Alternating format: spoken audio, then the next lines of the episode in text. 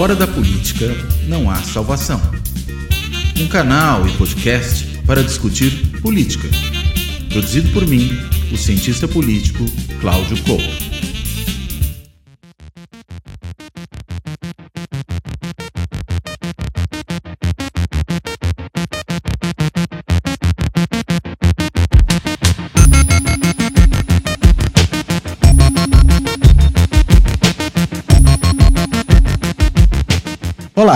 Este Fora da Política Não Há Salvação vai tratar da relação entre o Poder Executivo e o Poder Legislativo no Brasil, entre o governo e o Congresso. E essa é uma relação que tem se tornado cada dia mais complicada. Claro que, no atual momento, a gente pode apontar para algumas questões de natureza conjuntural, como, por exemplo, o Congresso mais à direita desde a redemocratização, que é esse que está aí posto, e que, claro, torna muito mais difícil a vida de um presidente da esquerda, como é o caso do Lula, ainda que ele mesmo tenha dito que o seu governo não seria um governo só do PT, seria um governo de vários partidos, praticamente um governo de união nacional, mas a própria composição do Congresso muito mais à direita torna ainda mais obrigatória essa situação, essa saída para tentar governar. Mas o fato é que esse Congresso ideologicamente mais hostil, de um centrão, vamos aí a expressão do dia a dia aí da imprensa, de um centrão que parece que tem hoje um núcleo ideológico mais forte, que não está mais apenas interessado na liberação de cargos e verbas, mas tem ali uma parcela do centrão que parece ter preocupações de ordem ideológica que tornam a vida do governo mais difícil. Não bastasse tudo isso, essa questão mais conjuntural, a gente tem uma mudança mais estrutural da relação entre executivo e legislativo, que tem a ver com mudanças importantes nas regras de funcionamento desse relacionamento né? E, sobretudo, quando a gente olha para um aspecto importante que diz respeito à questão orçamentária no Brasil. A gente sabe, e já há vários estudos aí que foram mostrando isso, que no período pós-88, em parte com até uma herança de mudanças institucionais que ocorreram durante o regime militar, o Poder Executivo se tornou mais poderoso frente ao Congresso, controlava uma série de questões relacionadas à agenda, relacionada ao poder de pauta, relacionadas a certos poderes institucionais que davam ao executivo capacidades legislativas que acabavam muitas vezes constrangendo a atuação do Congresso nessa seara. Mas o fato é que o Congresso foi aos pouquinhos retomando esse espaço e a questão orçamentária é uma das questões centrais, um dos pontos centrais desse tipo de situação. E por que isso? Porque antes o executivo podia, por exemplo, usar a efetivação ou não do gasto orçamentário das emendas congressuais, sejam aquelas dos parlamentares individualmente, sejam aquelas emendas das bancadas dos estados ou até das comissões, uh, o executivo podia barganhar isso na execução, ou seja, não realizar aquele gasto, o orçamento era só uma autorização de gasto, e a depender do comportamento parlamentar, ele podia, por exemplo, dificultar um pouquinho mais a vida daqueles que propuseram emendas, não as realizando até que tivesse ali algum tipo de anuência, algum tipo de colaboração. Claro, isso se dava pela mediação dos partidos, nunca era um jogo exclusivamente ali na relação entre o executivo e cada um dos parlamentares individualmente, mas os próprios partidos funcionavam como agenciadores desse relacionamento. E aí era um instrumento importante da barganha. Mas isso começa a mudar, sobretudo a partir de 2015, primeiro ano do segundo mandato da presidente Dilma Rousseff, um ano antes de seu impeachment, quando o legislativo vai avançando sobre o executivo nessa questão. Queria primeiro as emendas impositivas individuais, ou seja, o executivo passa a ser obrigado, correspondendo isso ao gasto do ano anterior em emendas individuais, a realizar todas aquelas emendas que foram propostas por parlamentares. Aí não tinha mais esse poder de barganha. E claro, isso decorreu de um, uma fragilidade do executivo naquele momento que permitiu que o legislativo avançasse sobre essa questão. A ideia nem era nova, o antes senador Antônio Carlos Magalhães já falava em orçamento impositivo, mas isso não avançou, foi avançar quando, quando você tinha um executivo frágil, no caso, o executivo da presidente Dilma, que foi perdendo ali apoio já durante seu primeiro mandato, e tudo isso piorou no seu segundo mandato, que sequer, a gente sabe, terminou. Mas depois veio mais coisa. A gente tem ali no início do governo Bolsonaro novas emendas constitucionais, a emenda que torna impositivas também as uh, uh, a emenda constitucional, né, que torna impositivas também as emendas orçamentárias das bancadas estaduais, tirando mais um poder de barganha, e depois a hipertrofia das emendas de relator, que deram origem ao chamado orçamento secreto. um instrumento que estava previsto ali só para corrigir pequenos problemas na redação do orçamento, passou a ser usado para criar nova despesa. E aí fazer isso de uma forma completamente fora de controle. Veio o Supremo, o Supremo conseguiu ali botar um certo freio nisso ao declarar inconstitucionais essas emendas relator sendo usadas daquela forma, dando origem ao orçamento secreto, mas o Congresso achou um outro atalho, que deu naquilo que a imprensa tem chamado de emendas PIX, né, as transferências especiais, que vão diretamente ali para o bolso das prefeituras, sem muito controle sobre como esse gasto é feito.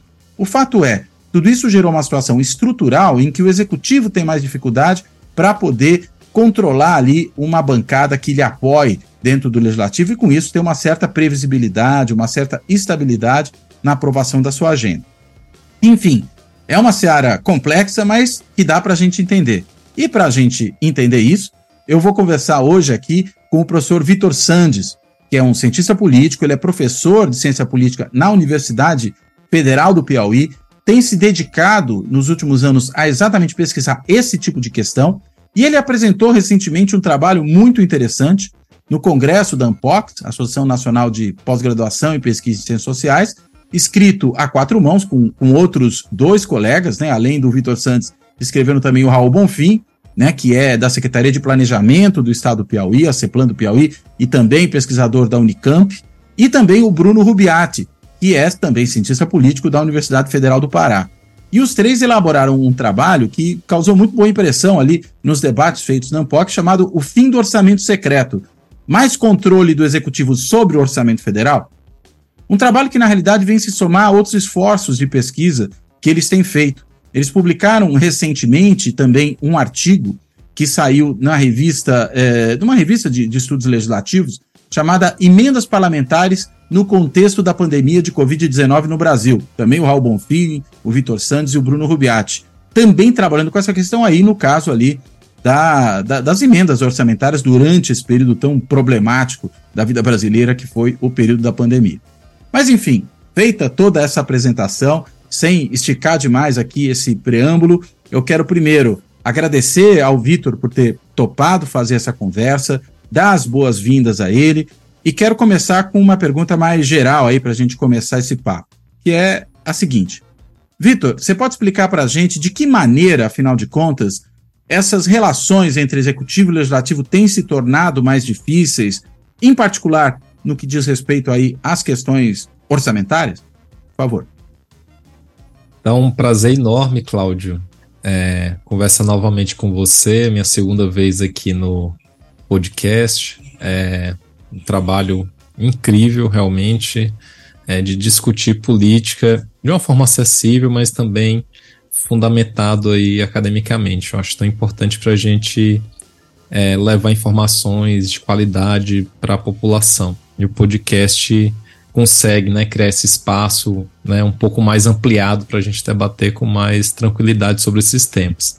E o orçamento, Cláudio, como a gente sabe, é um aspecto fundamental, né? Porque se as políticas públicas são importantes, o orçamento é o que possibilita que as políticas públicas de fato sejam implementadas e cheguem até a população. Então, sem dinheiro, a gente não consegue fazer nada, né?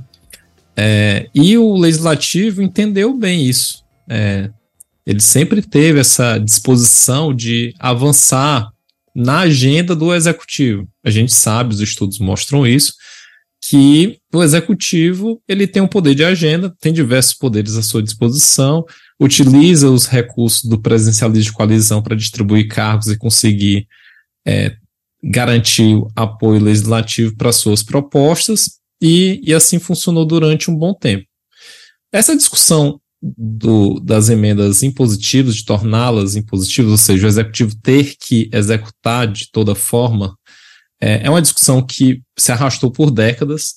É, quando a emenda constitucional 86 foi aprovada em 2015, na verdade, as emendas já tinham sido tornadas impositivas na LDO, é, antes da aprovação da emenda constitucional, é, da, da LDO do ano anterior, mas claro que quando isso vira uma alteração constitucional, isso ganha mais força. Mas é uma discussão, se, se, se você, né, para quem tiver curiosidade de olhar os discursos das lideranças é, partidárias naquele contexto, foi uma decisão quase unânime. É, quase todos os líderes partidários se posicionaram favoráveis à proposta, porque atendia aos interesses individuais dos parlamentares e também, claro, dos partidos políticos. Ter acesso a recursos do orçamento e garantir que esses recursos, de fato, né, fossem transferidos aí para os estados e municípios, de fato era um recurso fundamental para os parlamentares. Então, se os parlamentares individualmente não conseguem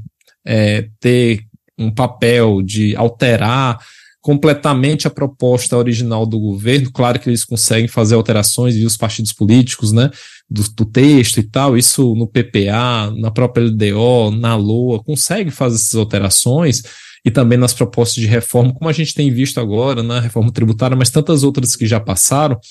É, o que é importante é que eles entenderam que é, é, é, esse era o tipo de mudança, era o tipo de mudança que de fato poderia acontecer naquele momento. De fato, governo Dilma fragilizado naquela, né, é, naquela, naquele momento pós 2013 e 2014, eleições extremamente polarizadas, apertadas, 2015 já com aqueles movimentos é, de pressão em cima do governo Dilma e também um legislativo mais reativo.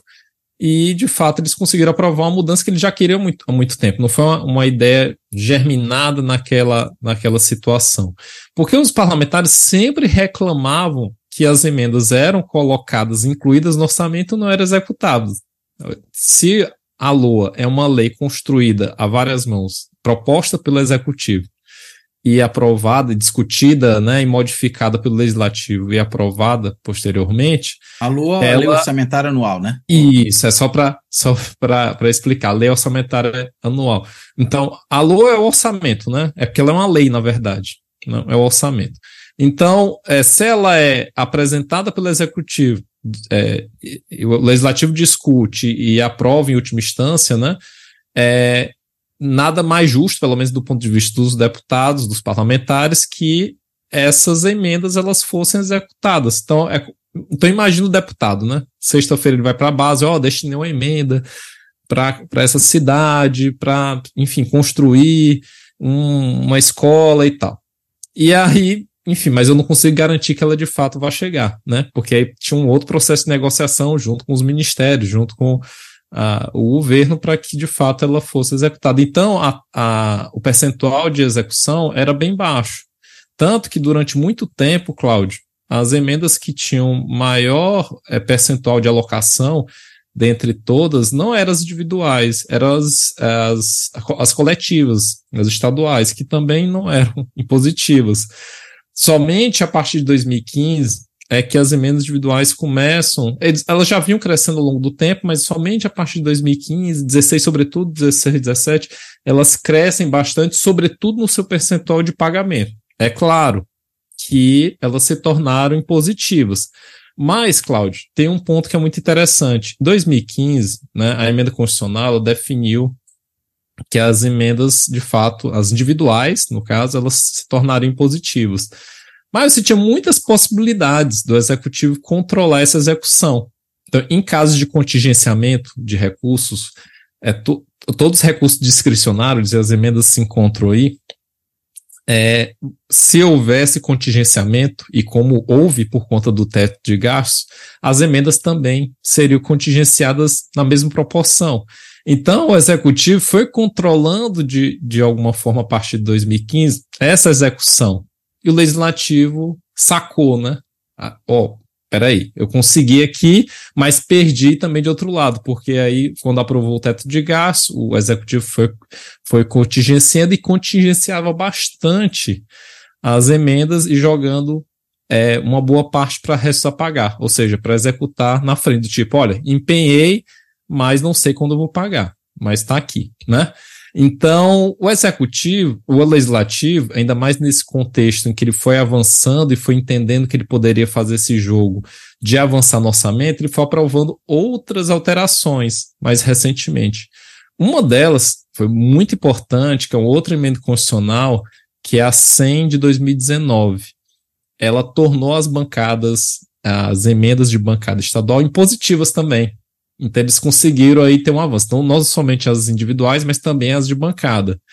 Também outra alteração, que essa é central, essa é, é uma das maiores alterações, e isso é, a gente vai passar muito tempo estudando sobre esse tema, que é a emenda constitucional 105 de 2019, também 2019, primeiro ano do governo Bolsonaro, né? Então você tinha ali um contexto bastante favorável. O, o próprio governo Bolsonaro tem diversas falas do Bolsonaro, do Paulo Guedes e de outros representantes do governo dizendo justamente isso. A gente vai é, mandar as propostas para o legislativo, o legislativo altera e, e, faz o que bem entender.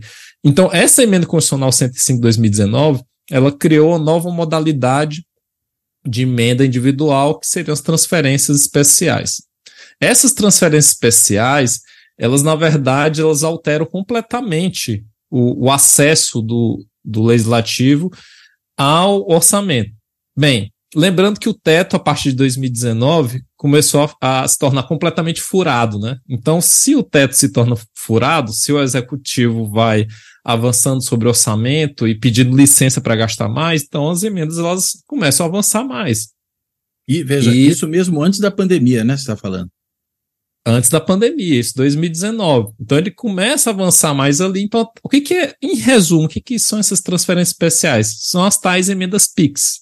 É, você tem uma transferência direta desses recursos, por exemplo, para os municípios, pode ser para o Estado, mas claro que o deputado, né, o parlamentar tem interesse em atender ali uma demanda do município e ela não tem necessidade de estabelecer convênio Convênio, você precisava fazer um convênio. Geralmente, eh, os deputados preferiam fazer isso com, com a secretaria estadual, porque os municípios, uma boa parte dos municípios, não tem condição de estabelecer esses convênios. Muitas, você também tinha problemas de inadimplência dos municípios. Isso também era um fator restritivo. Né? Isso cai com a, com a emenda constitucional das transferências especiais. Então, você poderia transferir mesmo com o município estando inadimplente. E não precisava se vincular a um programa e uma ação do PPA, né, que é o Plano Plurianual. Plano plurianual. Então, todo, todo governo, no início do no primeiro ano, apresenta o PPA, o legislativo altera, né, porque tem os programas, ações, define as metas, são muito importantes para depois pensar a lei de diretrizes orçamentárias e também a, o próprio orçamento, né, define a agenda do governo. Assim, estou pensando nisso, essas são minhas ações, essas são minhas metas, minhas políticas. Então, PPA é muito importante. Então, o que, que é essa emenda constitucional fala? Assim, ok, o legislativo está dizendo o seguinte, ok, executivo, entendemos que você tem sua agenda, mas nós individualmente temos nossas agendas. E a transferência especial é uma possibilidade de você transferir o recurso diretamente à base, sem necessariamente se vincular a esses programas e ações. Então, com isso, você basicamente abre a porteira. E só para reforçar esse ponto, Cláudio, os parlamentares começaram de uma maneira bem tímida em relação a isso. Mas hoje, as transferências especiais ocupam um terço de todas as emendas individuais que são é, alocadas e pagas. E como elas são é, mais desburocratizadas, elas têm tido mais capilaridade. Quando a gente analisa a, a questão do território, elas alcançam muito mais realmente os municípios, porque elas também podem ser fatiadas em recursos menores.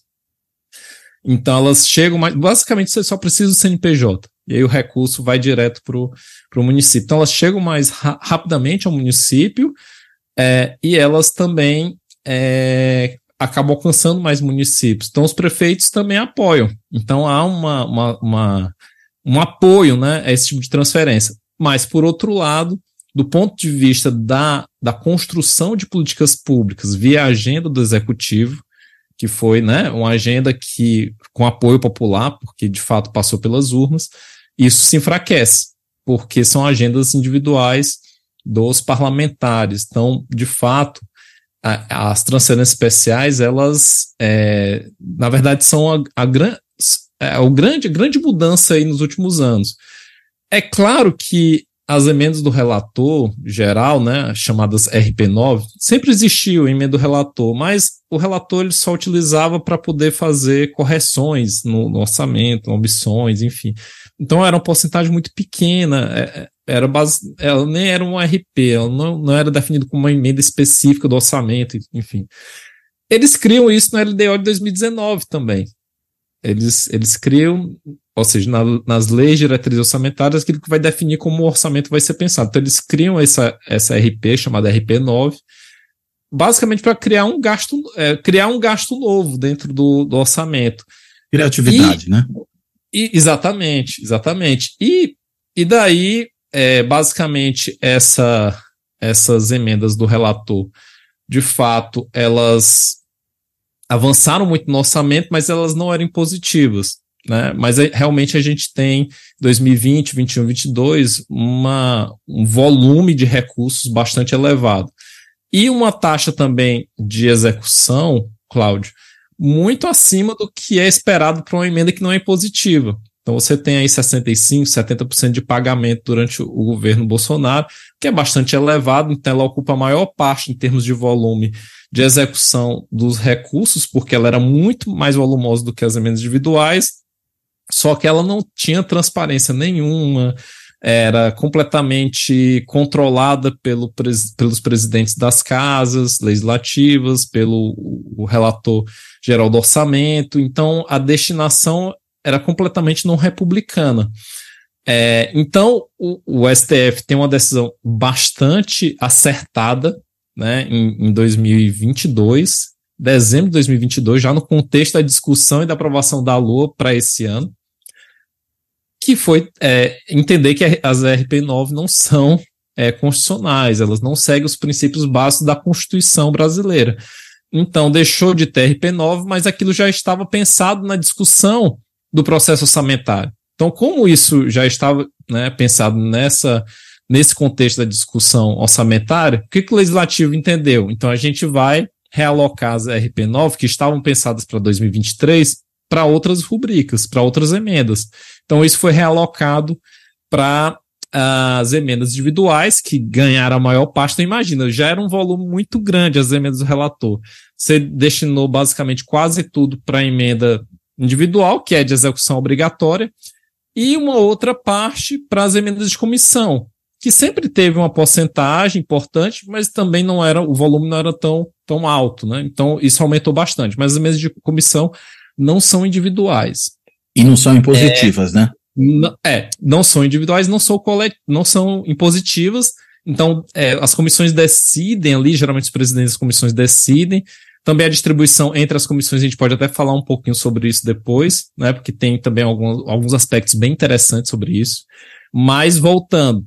E tem um outro ponto que é central, Cláudio. Ali no apagar das luzes do governo Bolsonaro, naquele contexto, basicamente ali, é, pós-reeleição do pós-eleição do Lula e dezembro, né, que se discutia justamente isso, né, tudo ao mesmo tempo, discutia orçamento, discutia PEC da transição, se discutia a questão da, da constitucionalidade ou não das emendas do relator, o, o legislativo aprova a tal PEC da transição.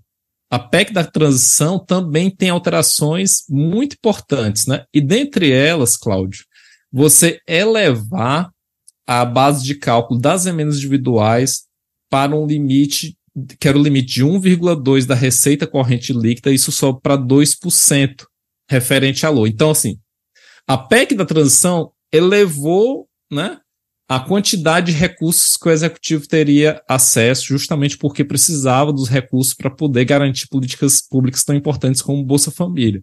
Então, já houve uma elevação, né? Basicamente, se quebrou o teto naquele momento. E para além disso, você subiu esse limite do volume de recursos destinados para emendas individuais. Então, isso explodiu. Então, quando a gente olha os gráficos, assim, o, o volume de recursos destinados a emendas individuais se tornou muito mais elevado. E aí, com a lembrança de que elas são impositivas. Então, você tem uma, um, um volume de recursos destinados a emendas é, nunca antes visto nesse país, né, para utilizar uma expressão bastante corrente do nosso é, é, da nossa discussão política, né? Então e do tem, presidente da República, né? Ele que gosta exatamente assim um, um, volume bastante elevado e de execução obrigatória. Então, é, basicamente, o que, que a gente teve? A substituição da, dessa emenda do relator, nesse contexto da passagem do Bolsonaro para o Lula, substituição dessa, desse recurso que era pouquíssimo transparente, pouquíssimo republicano para né, para um, uma outra forma que é via emendas individuais, que são de execução obrigatória, que ocupam a maior parte realmente do orçamento destinada às emendas.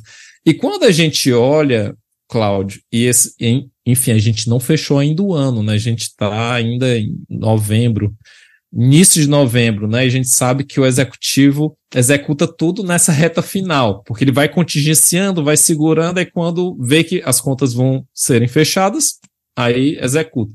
Mas até outubro, são os dados que a gente trabalhou aí na, no, no nosso paper, é, basicamente 80% das emendas já tinham sido executadas, pagas na verdade. É, elas, porque uma coisa é você empenhar, eu estou prometendo que vou pagar. Mas o, o, é, o pagamento, né, o recurso chegando na ponta, né? Então, basicamente, quase tudo já tinha sido pago, inclusive uma boa parte desses recursos foram pagos são de restos a pagar relativos às RP9 do ano passado. E que os parlamentares pressionaram muito o, exe o executivo nesse sentido, tipo, olha, tudo bem que agora elas são não são constitucionais, mas tem esses recursos que já estão é, empenhados, né? Então você vai ter que pagar. Quer dizer, quando ela e... foi aprovada e empenhada, ainda não havia essa declaração de inconstitucionalidade, né? exatamente, né? Exatamente. Então, assim, ela já foi destinada, o recurso está lá, tem que é, executar de toda forma. E o que é interessante é, notar, Cláudio, que, de fato, o executivo ele não tem tanta margem. Então, se com a emenda do relator um presidente utilizasse ali, e o Bolsonaro não quis utilizar os recursos tradicionais do presidencialismo de coalizão, então ele delegou para o legislativo, é, o, o, o, governo Lula, ele tradicionalmente utiliza esse recurso, mas ele não tinha tanta margem, porque as emendas eram quase todas maior volume já de destinação impositiva. Então, os parlamentares, é, em geral, vão lá e solicitam, ó, pague, pague minhas emendas. Quando a gente olha, Cláudio, as votações relativas às emendas constitucionais, todas essas, né, que são importantes, emendas é, as individuais impositivas de 2015, a de é, bancada estadual em 2019, a também de transferências especiais, quando a gente olha o padrão de votação, em geral, os parlamentares apoiam. São, assim, ultra maiorias muito expressivas, né? Porque isso atende a interesses de todos os lados. Então, você não tem grandes oposições a, a, esse posicionamento. Então, existe uma demanda de todas, todas as partes, e quando a gente olha também a, a distribuição do pagamento entre os partidos, a gente não vê grandes diferenças também, né? Ao contrário do que às vezes aparece no, no debate assim, né? Mais jornalístico, né? Parece que é para atender ali um e outro e tal, né? Mas ele atende todo mundo, porque é uma pressão generalizada, né?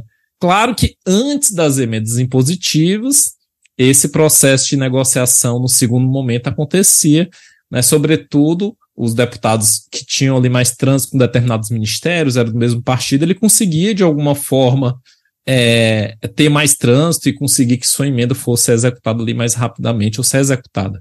Mas agora a coisa mudou completamente. O legislativo se empoderou muito. Isso muda muito a relação executivo-legislativo. É claro que o executivo não deixa de ter o poder de agenda, eu acho que isso é importante deixar claro, né? Não dá para dizer que a gente virou um semipresidencialismo, como também a gente vê, ouve muitas vezes.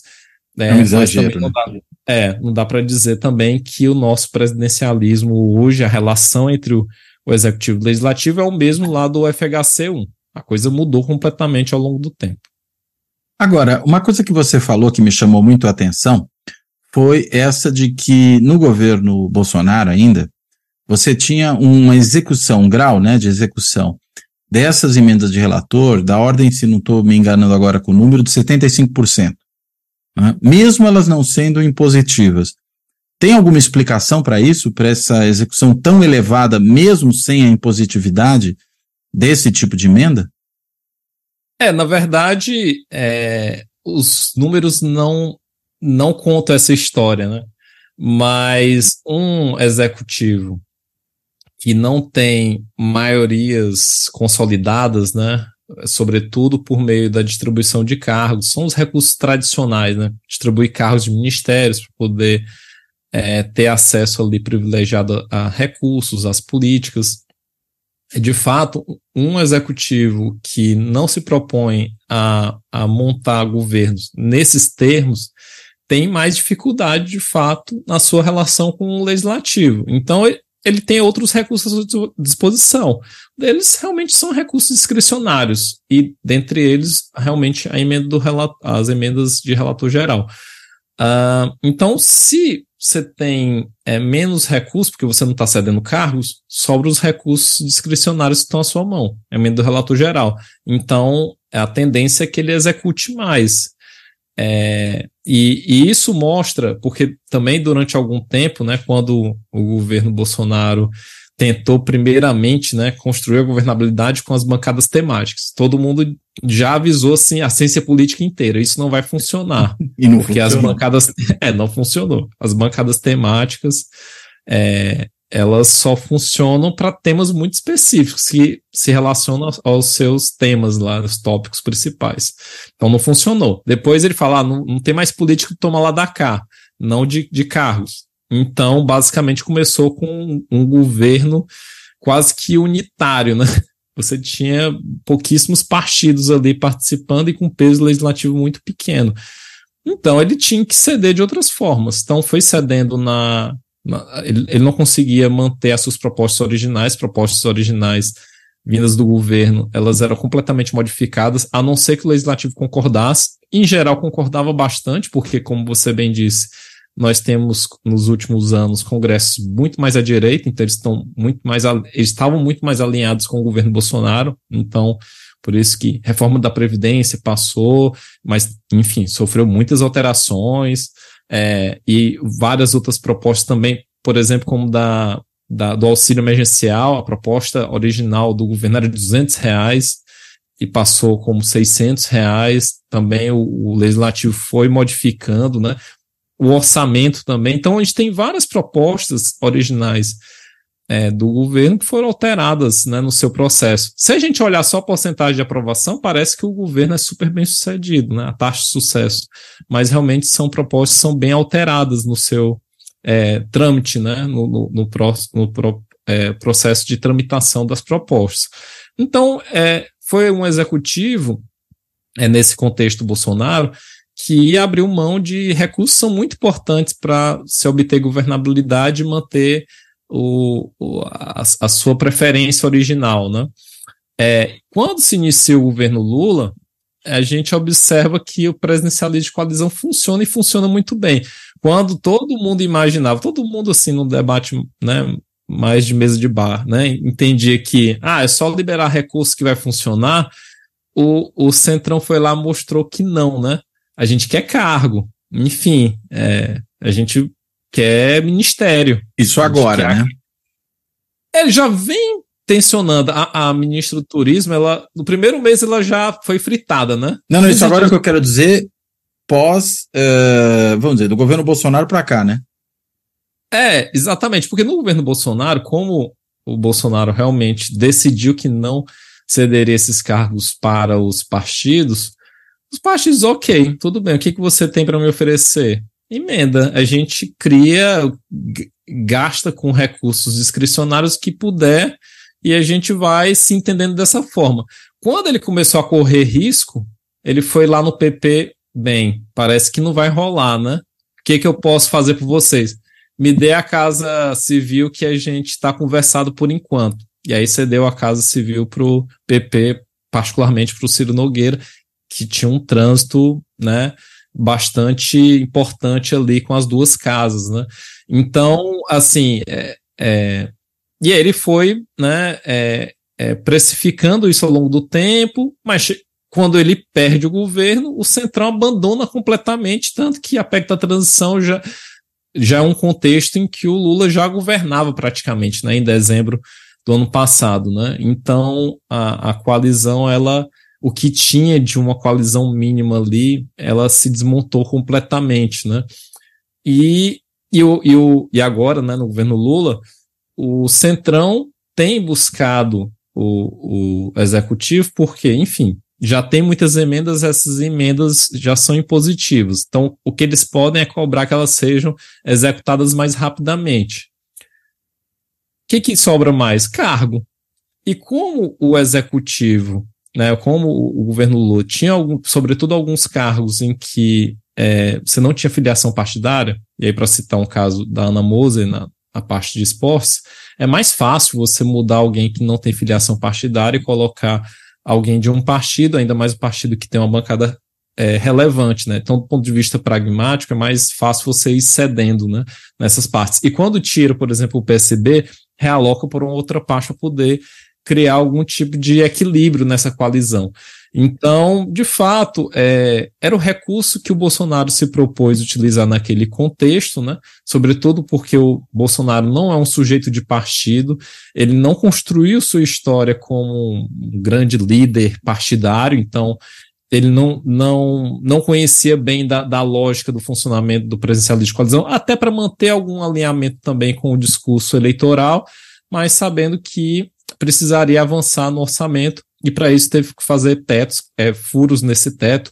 Claro que tem um fator conjuntural, que foi o fator pandemia, ele de fato precisava avançar no orçamento, mas depois, à medida que a pandemia foi passando, o orçamento continuou tendo seu teto furado aí, é, sem nenhum problema, né? E uma outra coisa que você até falou que queria comentar é essa da distribuição desses gastos nas diferentes comissões, né? As emendas de comissão, que ela. Você quer, quer falar um pouco desse ponto? É, isso é importante, é, Cláudio. É, também, inclusive, tem sido discutido é, agora, a discussão atual entre os parlamentares de tornar as emendas de comissão impositivas. É, não sei se isso passa agora, mas certamente um futuro bem próximo isso passará. Porque as emendas de comissão, realmente elas se ampliaram muito ao, ao longo do tempo. É, de 2022 para 2023 ela deu um salto, mas quando a gente olha o percentual de execução dessas emendas, realmente ainda é bem baixo. Então, onde o governo Lula pode controlar, ele controla as emendas de comissão. E não é um, uma quantidade pequena. Se a gente tem uma ideia, em 2022, Cláudio, a dotação orçamentária para as emendas de comissão era em torno de 329 é, milhões de reais, né? Quando a gente fala milhões, né, é muito, mas quando a gente pensa no orçamento como todo, é pouco. Então, subiu de 329 milhões em 2022 para 7,5 bi. Né? Então, nem, nem sei quantas vezes é isso em relação a, a, aos valores do ano passado. É, além disso, você tem um número de emendas muito maior. Você né, salta de 25 emendas é, de comissão até o ano passado, isso salta para 164 agora esse ano. E o que é mais curioso, é, Cláudio, que essas emendas, elas, é, você tem possibilidade de distribuição delas. Então, elas vão para comissões da Câmara dos Deputados, ou comissões, a comissão mista, nas comissões mistas do Congresso, ou a comissões do Senado, né? E o maior volume ficou destinado à comissão do Senado, comissões do Senado, é, em 7,1 bi, quase tudo, né? 7,1 bi do, de 94% é, de todas as emendas de comissão foram destinadas a comissões do Senado, sobretudo a comissões relativas à infraestrutura, que é uma área que é bem importante para os congressistas, né? Que aí você tem, são obras mais visíveis, né? Eles podem reclamar os créditos, né? Dizer, olha, é uma obra minha e tal. Só que essas emendas, elas não têm execução obrigatória. Então, o executivo tem controlado bastante. Então, onde ele pode controlar, ele controla. Do tipo, olha, precisamos segurar. O que a gente precisa é aguardar, ver o fechamento do ano, né? Fiscal, para ver se realmente isso vai se manter, né? Ou se eles vão empenhar e colocar para resto a pagar. Mas o que é curioso, é, Cláudio, é que é, essas, é, essa, relevância do Senado, né? Sobretudo porque o relator geral do orçamento, né? Do ano passado é senador e é presidente de uma dessas comissões que está sendo bastante favorecida com emendas é, de comissão. Então, isso, inclusive, para quem quiser saber mais detalhes, isso tem no paper, então, fazendo merchan. Mas o que é interessante é que esse avanço realmente das emendas de comissão já apontam né, uma possibilidade futura, que é de fato o executivo, o legislativo é, é, realizar uma nova alteração constitucional para tornar esses emendas de comissão é, impositivos. Então, se a gente pegar a série histórica, 2015, emendas individuais se tornaram impositivas, 2019, emendas de bancada se tornaram impositivas, Ano passado teve a discussão de tornar todas as emendas positivas, inclusive as RP9, porque isso foi no contexto da discussão da LDO, então o STF não tinha se posicionado ainda. E agora as emendas de comissão. Então, é, se as condições se mantiverem constantes, né, com a ideia de que o legislativo tenha avançado paulatinamente, a gente só precisa saber qual é a data da aprovação dessa alteração constitucional que é, tornará as emendas de comissão impositivas. E aí, novamente, nós temos aqui riscos, né, no sentido de que as emendas de comissão novamente visam atender interesses que é, a gente não tem muito claramente de quais são, né? É claro que os temas né, específicos das comissões são super relevantes para o nosso debate de políticas públicas, né?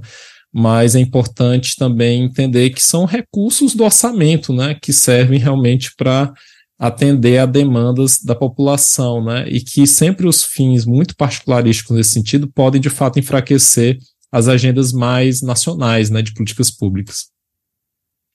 Aliás, é, olhando os gráficos que você traz nesse seu trabalho, é, chama muita atenção a explosão né, de emendas e de gastos com emendas a partir do governo Bolsonaro. Né?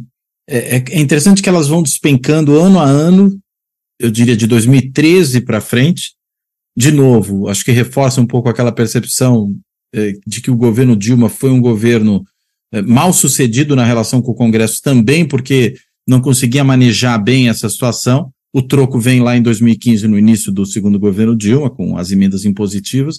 Mas o fato é que, quando você olha uh, nos anos seguintes, aí tudo bem, tem teto de gastos no governo Temer e tudo mais, a coisa vai despencando. De repente, no, vem o governo Bolsonaro e plum, você tem uma explosão de gasto com emenda e, sobretudo, emenda de relator, né? O que, que é isso? O governo fraco? O presidente abdicou de, ao, ao falar, vai para o Congresso, agora o problema não é mais meu, deixou a bola toda com o Congresso, o Congresso falou, bem, então chutarei a bola? É algo assim? É, eu acredito que no caso da, da Dilma, né, a, basicamente pós-emenda impositiva, é, basicamente você tem em 2016, né? Em 2016 ela é afastada logo de início. Maio já está afastada, então é, boa parte da execução dessas emendas ela não acontece ainda nesse contexto. É, enfim, o caso Dilma é bastante é, explicado, né? O professor Fernando Limonge precisou de dois episódios do seu podcast para poder explicar, né? tudo que aconteceu naquele contexto, então quem sou eu para explicar isso em poucos minutos? Mas o, o fato é que realmente ter um legislativo mais reativo, né, a dificuldade de um alinhamento com um Congresso que né, estava se tornando mais à direita.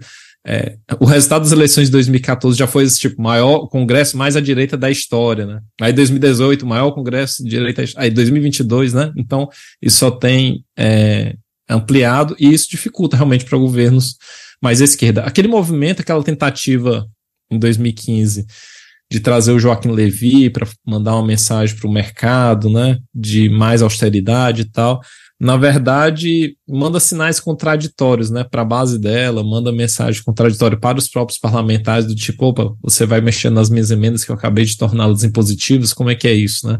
Então você tem mensagens contraditórias.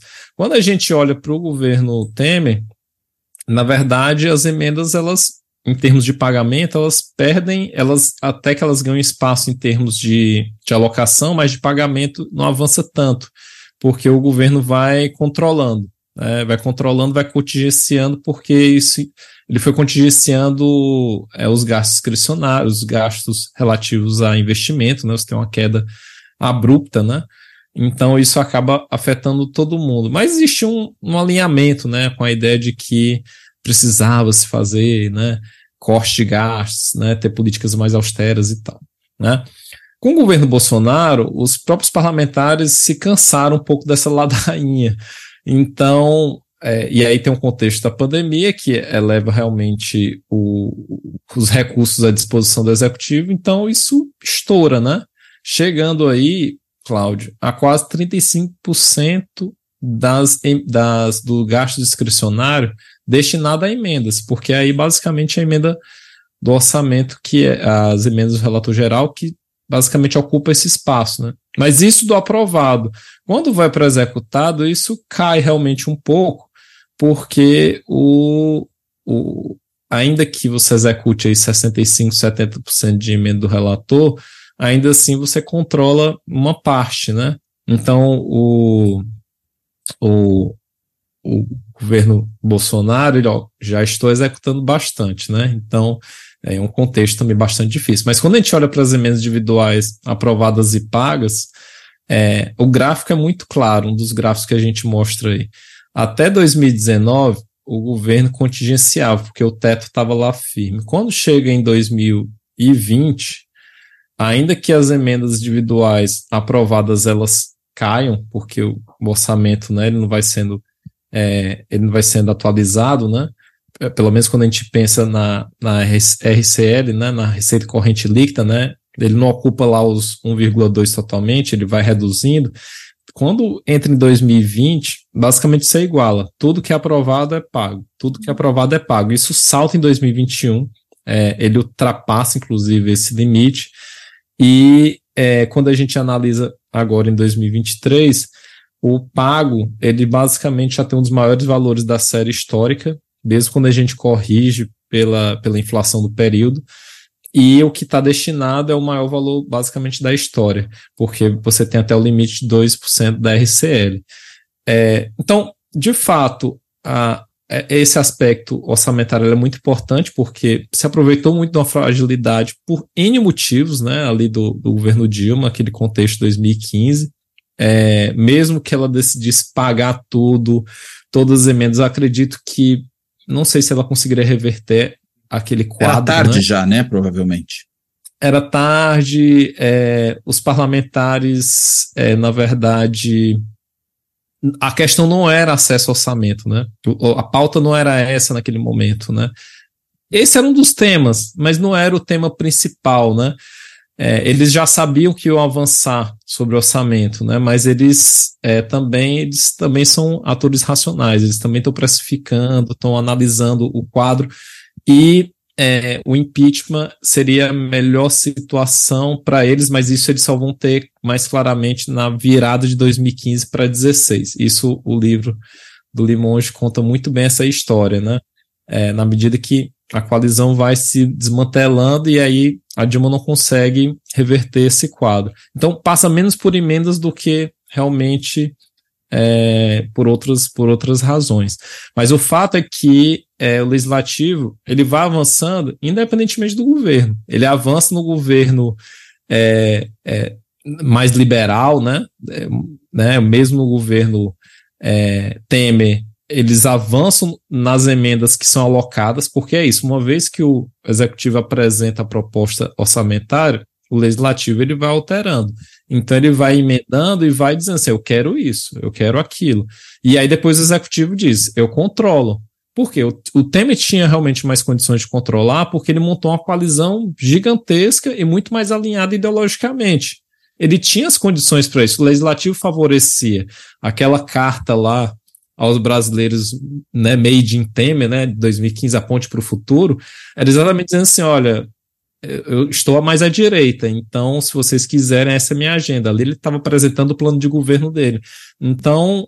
Para quem quer virar presidente, não é uma má ideia, né? Exatamente. Então, é, ele, ele teve mais condições políticas de contingenciar e não ter tantos problemas. Ainda que quando a gente retoma é, a discussão do período, os parlamentares não ficaram necessariamente satisfeitos, mas é o que eles tinham naquele momento, né? Tanto que em 2019 eles abandonam essa agenda e compram lá um liberalismo é, é, eleitoral, né? Para depois de, é, é, quebrar o teto e, e, e, investir em cima do orçamento já no contexto do Bolsonaro. Então os parlamentares eles vão analisando e vão racionalizando, mas o, o objetivo último era ter mais acesso a recursos, isso é bem claro. Agora, uma coisa que você falou, você já está dando aí como favas contadas, é que em breve a gente vai ter também a impositividade das emendas de, ban de bancada, não, das emendas de, de comissão, né, que logo, logo elas devem chegar. É, como é que você enxerga também, já que a gente está pensando um pouco no, em cenários prováveis, essas relações executivo-legislativo dentro desse novo contexto? Tem alguma volta? Né? Ou a gente vai ter daqui para frente executivos meio que fadados a, a, vamos dizer, ficar nas mãos do Congresso Nacional até em questões mais comezinhas, né? E aí fica muito mais difícil fazer avançar as agendas do executivo, que é o que a gente verificava pelo menos até 2014, né? Em que o executivo conseguia fazer avançar a sua agenda, se não 2014, 2010, com certeza. Até quando a gente olha ali os, alguns dos seus gráficos também, fica claro que a partir de 2010 você começa a ter uma certa mudança de padrões. Né? Isso volta, ou a gente, enfim, vai ter que reinventar dentro das novas regras esse presidencialismo de coalizão? Olha, sendo bem realista, é, se eu fosse pensar em termos né, otimistas, eu diria que ok, pode acontecer, mas termos bem realistas é muito difícil. É muito difícil alguém é, deliberadamente apresentar uma proposta de lei ou de emenda constitucional em que ele decide perder o poder. Ainda mais quando existe uma, uma visão uniforme entre quase todos os parlamentares de que é bom ter acesso a emendas e a emendas que são impositivas. É, não, e aí, até dando um dado aí do, da conjuntura, né? É, a Comissão de Assuntos Econômicos do Senado é, vai votar um projeto de lei que torna obrigatório o pagamento dessas emendas, das emendas de comissão. E a discussão vem justamente no Senado, né? É onde está tá concentrada a maior parte dessas emendas, porque, na verdade, uma pequena porcentagem realmente foi paga. Então eles entendem. Bem, então a gente pode avançar. Como eu não consigo negociar mais com o executivo para que eles é, executem esses emendas como a gente conseguia lá com o, a emenda do relator no contexto Bolsonaro, então tenho que fazer isso por meio de alteração né, da regulamentação, da lei, enfim, ou da Constituição, que seja. Então, é muito difícil que a gente vê sempre o um movimento em direção às emendas e de avançar no sentido das, do orçamento no geral, né? sempre aumentando os limites e, consequentemente, isso é, influi no volume que eles têm acesso. Então, é muito difícil a gente imaginar um cenário em que os parlamentares votem por perder poder. O que a gente vê, vê na verdade, é que eles estão votando com medidas que fortalecem o poder do legislativo sobre, sobretudo, sobre o orçamento, né?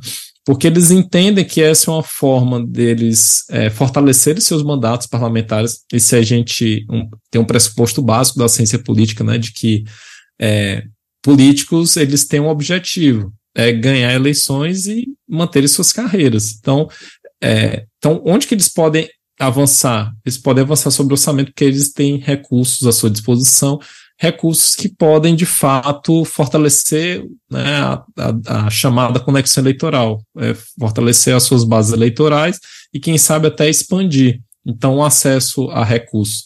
E as transferências especiais ajudam muito nesse sentido, né, porque eles podem diluir muito mais emendas e distribuir para muito mais municípios, e esses recursos chegando rapidamente elas fazem total sentido né, para os parlamentares, inclusive para poder criar novos vínculos, fortalecer vínculos com prefeituras, com prefeitos, enfim. Então, é, não consigo imaginar um contexto em que os parlamentares decidem é, ceder o orçamento né, que eles já têm para o executivo em nome de um programa de políticas públicas que foi é, de fato escolhido nas urnas, né? É, agora, de fato, as emendas de comissão, é, isso depende, claro, né, de um entendimento. O executivo tem tentado montar uma coalizão majoritária. Não sei se eles conseguem barrar né, a, a discussão e, posteriormente, quem sabe, uma votação em relação às emendas, à impositividade dessas emendas de comissão, porque simplesmente os parlamentares como um todo entendem que isso pode favorecer seus mandatos, né? Então, é, sendo bem realista, a conclusão é pessimista. O gênio saiu da garrafa e a gente não consegue colocá-lo de volta para dentro, né? É verdade. Muito bem. Vitor, obrigado por essa conversa, por esse papo tão esclarecedor.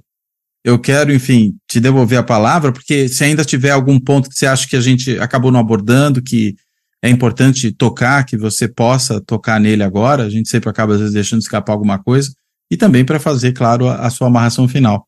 Por favor.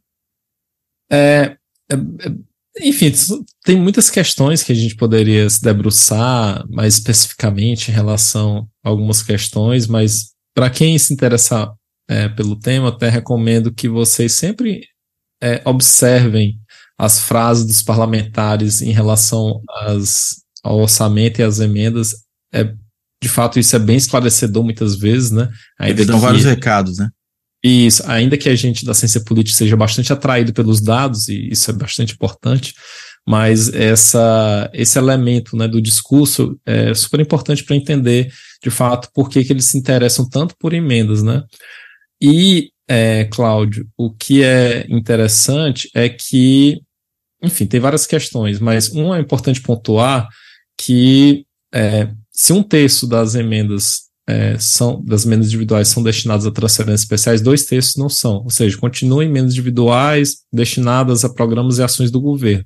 Porque os parlamentares também entendem que quando eles destinam para ações do governo, eles também têm a garantia de que os governos, que o governo federal quer que as suas ações sejam implementadas, porque depois eles precisam é, acompanhar se as metas programadas, planejadas foram atingidas. Então, só para citar um dado é, do artigo que eu publiquei junto com o Raul Bonfim e o Bruno Rubiati sobre as emendas é, pensadas para combater a Covid-19, é, em 2020, naquele contexto, ali logo inicial da pandemia, né, em março, o governo federal, e isso no governo Bolsonaro, eles criaram duas ações de, de combate à pandemia especificamente. Eles deram um prazo para os parlamentares para destinar, para modificar a destinação das emendas. O que, que os parlamentares pensaram? Bem, então, é para é, ações vinculadas à saúde, o Ministério da Saúde iria executar, são ações do governo. Claramente seriam executadas rapidamente, porque você tinha uma situação emergencial ali que demandava um grande acesso a recursos pelos estados e municípios. O que, que os parlamentares fizeram? Em geral, modificaram fortemente essa destinação. Isso também a gente mostra no nosso artigo publicado na Eleges. E não somente. É, chega de falar, é na Eleges, né? Revista de Estudos Legislativos, né? Exatamente, exatamente. E, e não somente eles modificaram bastante a destinação dessas emendas, como também a execução foi muito rápida. O pagamento delas aconteceu rapidamente, em termos de meses, claro. Mas isso indica que os parlamentares eles também entendem do tipo, olha, vou reservar uma parte para transferência especial, mas vou destinar outra parte aqui para as emendas vinculadas às ações, que eu tenho certeza de que elas serão executadas. Então, eles vão é, também organizando a forma como eles é, vão destinando essas emendas para garantir que esses recursos atingirão é, o seu fim. Porque às vezes uma transferência especial ela visa, ela tem um valor menor, ela visa atender uma, uma demanda muito específica. Mas às vezes, quando você manda para uma ação que inclui grandes obras, é muito importante para o deputado ir lá e cortar fitinha junto com o governador, com o presidente da República, né? Então, grandes obras, né? Então, elas dão grande projeção. Ainda que ele tenha participado lá, sei lá, com 5%, com 10% do valor total da obra, ele vai cortar a fita igualmente e dizer: uhum. olha, essa obra foi minha, teve recurso meu. Então, os assim, não é que Talvez para fita, né, inclusive. Para fita, exatamente. Então, Nem que seja só é muito, é, é, é, muito importante que é, é, é, a gente entender que os parlamentares eles não vão destinar tudo somente para transferência especial. Se o governo disser assim, olha, mandem para essas ações, que essas ações elas também vão, vão, elas vão ser executadas, né? Elas, elas, a gente ao longo dos quatro anos a gente precisa mostrar para a população que isso aqui vai funcionar. E aí você tem realmente direcionamento. Então isso é muito importante, né? É, destacar esses dados, porque é, é possível usar recursos de emenda para fins republicanos. Não é que emenda, né? Parece sempre a discussão de que emenda o dinheiro, você tira ali 10 contos da carteira. Não, não é assim também. É quase como coisa... se fosse corrupção, né? Isso, percepção é, pública disso, né? Isso, a emenda não é, não é corrupção, né? Agora, claro, quando as emendas são utilizadas sem transparência, como sobretudo uhum. como elas eram utilizadas com as RP9, as, as chamadas emendas do relator geral, de o orçamento fato, secreto, né? Isso, é. Aí, de fato, fica difícil a gente acompanhar. Às vezes, o, o, o fim último delas foi ótimo, mas a gente não tem nem como saber se foi, né? Se atingiu. Então, por isso que é, acho que se advoga é uma maior transparência das emendas, que a gente saiba exatamente quem controla, porque é uma outra confusão que nós temos. Quem controla transferen as transferências especiais? É o TCU, são os tribunais de contas estaduais ou municipais, onde, tiver, onde tem municipal. Então, quem controla? Porque é, um, é uma emenda que está pensada no orçamento da União, mas ela passa a ser receita no orçamento do município. Então, é, até. E as mudanças são tão rápidas, Cláudio, que é os, os, as instituições que exercem o controle dessas emendas não é, tem pouco tempo para poder se articular nesse sentido. E uma outra discussão que você está bem por dentro, até porque orientou trabalhos nesse sentido, que é a discussão sobre a qualidade das emendas, do gasto com emendas, né? Porque é isso, né? É, eu acho que os, os tribunais têm avançado bastante nesse sentido, de entender que não é só para o trabalho deles não é só verificar se o recurso foi alocado e foi gasto, né? não é só verificar se está em conformidade do ponto de vista técnico, mas também em termos de prioridades, do tipo, aquelas emendas estão destinadas considerando as prioridades do orçamento, né? E eu acredito que, se por um lado o legislativo avança no sentido do, do orçamento, eu acredito também que, por outro lado, as instituições de controle também vão avançar cada vez mais no sentido de definir balizas né, institucionais para que esses recursos sejam utilizados de forma mais republicana, democrática, transparente. Então, se por um lado tem a fome, por outro lado você tem um controle, né? E acredito que é isso, né? É claro que os parlamentares eles vão ansear por recursos, mas por outro lado você tem instituições que têm se consolidado ao longo do tempo para poder tornar esse recurso aí mais vinculado a políticas que são estruturantes dos governos. Pelo menos é o que eu espero. E os próprios tribunais de contas, né? Podem ter um papel nisso, né? Exatamente. Tanto que, é, se a gente retomar com a lei de responsabilidade fiscal, ela foi muito importante para, inclusive, dar mais poder aos tribunais. Eles foram se fortalecendo ao longo do tempo, exatamente para exercer esses controles. Porque se, se a gente retomar realmente o pré-LRF, o, né, o pré-controle de contas estaduais, realmente os governadores eram verdadeiros barões da federação, né, para utilizar o, título do, do livro do, do, do, Fernando, Fernando Abruzzo. Então, é, isso muda porque você tem uma série de regulamentações, é, instituições de controle se tornam realmente mais presentes na vida da administração pública estadual, e aí você vai é, evitando que a coisa se torne uma várzea, né?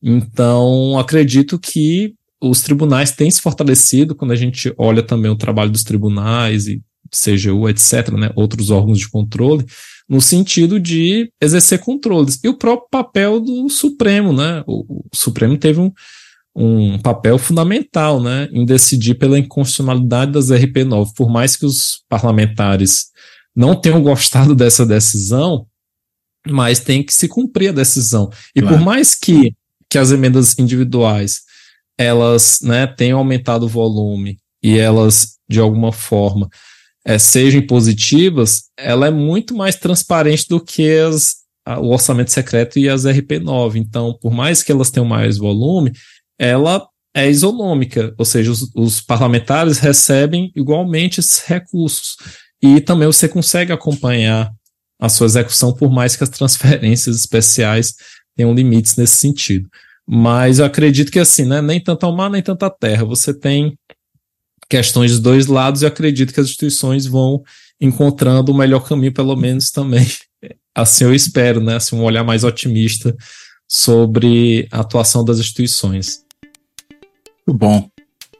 Vitor, brigadíssimo de novo valeu pela conversa, né, pelo esclarecimento desse assunto, que às vezes é um assunto difícil, né, as pessoas tem dificuldade de entender exatamente do que se trata, né? A questão orçamentária, inclusive, acho que você colocou muito bem há pouco, a questão do que, que são essas emendas, né? Que não são corrupção, são alocação de recurso público para algum destino.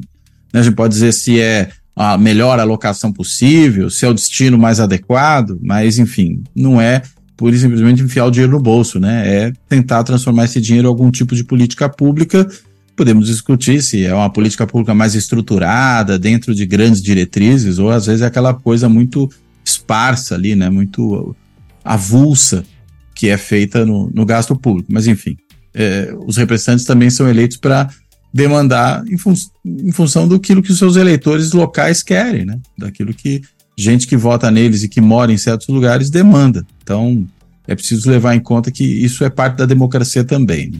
Acho que isso é, é fundamental. Bem, Perfeito.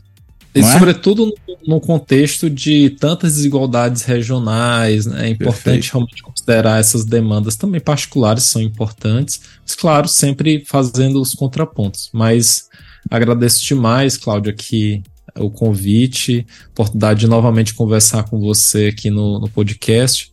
E, enfim, fico sempre à disposição aqui, sempre quando você demandar para falar de orçamento e de outras coisas mais sobre a política nacional e estadual aqui no Brasil. Tá ótimo. Obrigado, Vitor. Bem, com essas últimas palavras do Vitor, eu também caminho aqui para o encerramento desse episódio do Fora da Política Não Há Salvação. Quero, além de, já como fiz aqui, agradecer a ele, agradecer a todas e a todos que têm acompanhado o trabalho aqui do canal, seja no YouTube, seja no podcast, que está disponível em mais de 20 plataformas de áudio.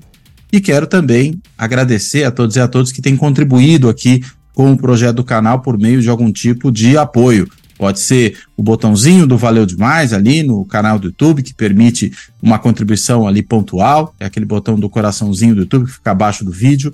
Pode ser também por meio da, da, da, da contribuição continuada no Clube dos Canais, se inscrevendo no canal e assim podendo fazer essa contribuição continuada. Pode ser fazendo uma assinatura simbólica por intermédio do site de financiamento coletivo benfeitoria.com, né? lá no endereço é, benfeitoria.com barra apoio fora da política não há salvação, ou ainda, para quem até optar por esse caminho, fazer um Pix aqui para o canal, usando a chave Pix do Fora da Política não há Salvação, não é emenda Pix, para ficar bem claro aqui do que, que a gente está falando, é a chave Pix do canal, que é contato arroba fora da política não há salvação.info, que é também esse e-mail, contato arroba fora da política há salvação.info, um e-mail de contato para quem quiser mandar aí alguma mensagem, mandar algum recado. Bem, então, de tudo isso, eu reitero aqui meu agradecimento ao Vitor, me despeço dele, me despeço de todos e todos que nos acompanham. Até a próxima.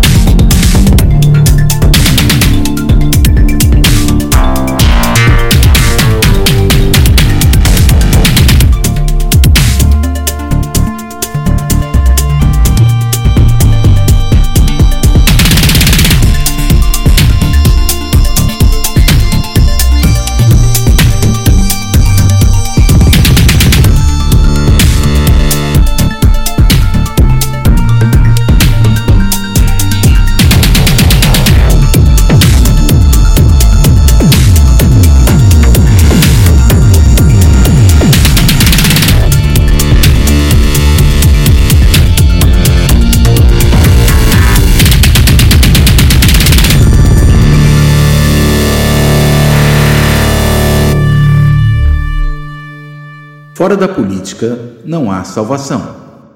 Um canal e podcast para discutir política. Produzido por mim, o cientista político Cláudio Couto.